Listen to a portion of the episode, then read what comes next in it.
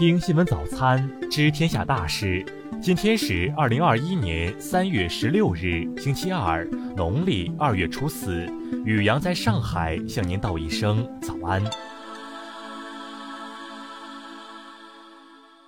先来关注头条新闻：逾百名香港公务员拒绝宣誓效忠，港府表态。今年一月起，香港特区政府要求全体现职公务员宣誓或签署声明，拥护基本法及效忠香港特区。香港公务员事务局局长聂德权十五日表示，粗略掌握拒绝签署宣誓声明的公务员有一百多人，相关部门正在整理资料。聂德权说，有关部门已发信拒绝签声明的公务员，要求他们说明原因。在收到回复后，会启动机制处理，目标是要求他们离开公务员队伍。有关部门会按现有纪律惩处程序去做，相信所需时间不会很久。聂德权补充，其他已签署声明的同事及绝大部分公务员都很清楚基本责任和担当，按基本法效忠特区政府。不过，他也指出，香港公务员过去对于拥护基本法及宪制秩序的了解及培训均不足够，日后需要加强。目前正检视现行公务员培训的做法。现在新入职公务员首三年试用期需完成有关宪法及基本法培训，约七十五的首长级公务员参与国情演习，未来希望做到全覆盖。再来关注国内新闻，国家卫健委昨日指出，截至十四日，我国共接种新冠病毒疫苗六千四百九十八万人次。国家统计局消息，一到二月份，各地区各部门统筹疫情防控和经济社会发展成效持续显现，工业和出口较快增长，投资和消费稳步恢复，就业和物价总体稳定，基本民生保障有力，国民经济持续稳定恢复。工信部昨日表示，目前中国生产体系完整完备，疫苗生产原辅料供应有序、稳定、充足，能够满足当前和未来一段时间疫苗大规模组织生产需要。文旅部昨日发布通知称，疫情低风险地区对剧院等演出场所、上网服务场所、娱乐场所接待消费者人数比例不再做统一限制，由各省党委政府根据当地疫情防控形势自行掌握。数据显示，二零一六年五月，公安部建成儿童失踪信息紧急发布平台“团圆系统”。截至今年三月，该平台共发布了四千七百二十二条儿童失踪信息，找回率达到百分之九十八点一。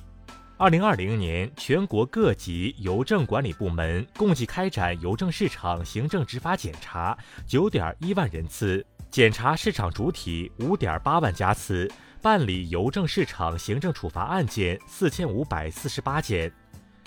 中国银保监会等四部门近日联合发文指出，脱贫人口小额信贷需精准用于贷款户发展生产和开展经营，不能用于结婚、建房、理财、购置家庭用品等非生产性支出。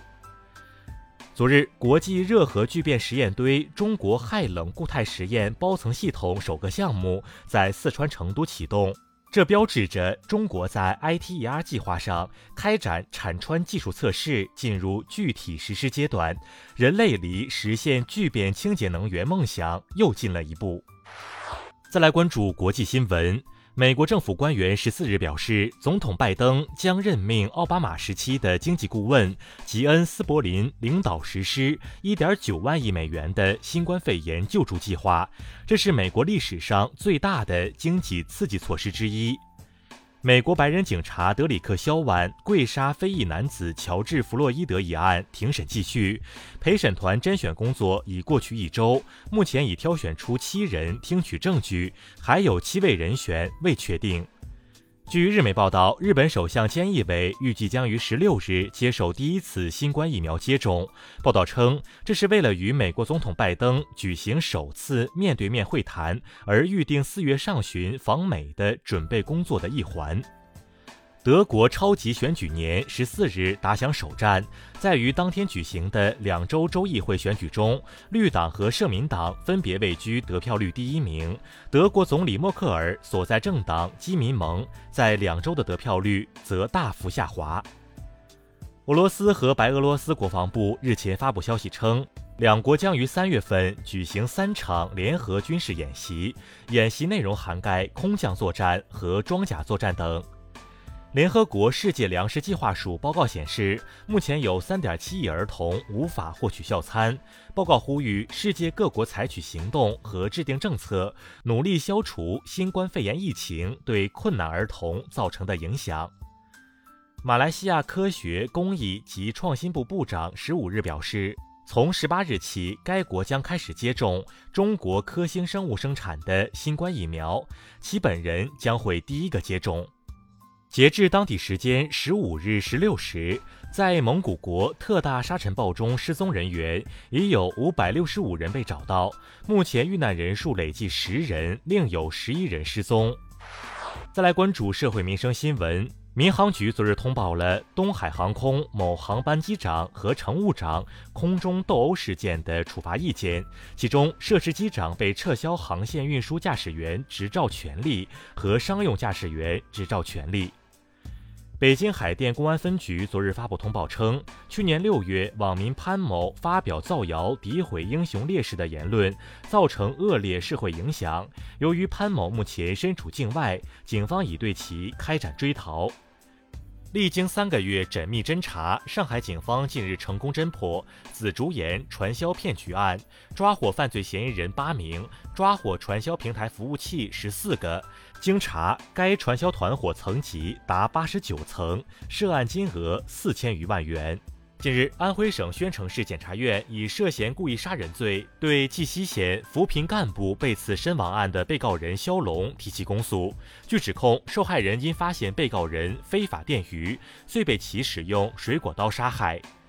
云南省森林消防总队昨日表示，在扑救队伍昼夜奋战下，昆明盘龙林火火场明火已全线扑灭。此次过火面积约六十八公顷，共计投入八百二十人扑救，起火原因正在调查。再来关注文化体育新闻，CBA 第三阶段，浙江一百二十三比一百零八战胜新疆，取七连胜；上海八十八比九十八负于山东。中国游泳协会近日公布文件，将以今年的全国冠军赛和夏季赛作为参加东京奥运会资格的认定赛事。近日，中英美等多国古生物学者最近在内蒙古发现一种三亿年前的远古树木——乌海泥齿叶。这种树木长着类似松果的果穗和形似杉树叶的叶子，是形成煤炭的主要植物之一。当地时间十四日，在格莱美颁奖典礼上，纪念美国黑人男子弗洛伊德之死的《我无法呼吸》被评为年度最佳歌曲。以上就是今天新闻早餐的全部内容。如果您觉得节目不错，请点击再看按钮。咱们明天不见不散。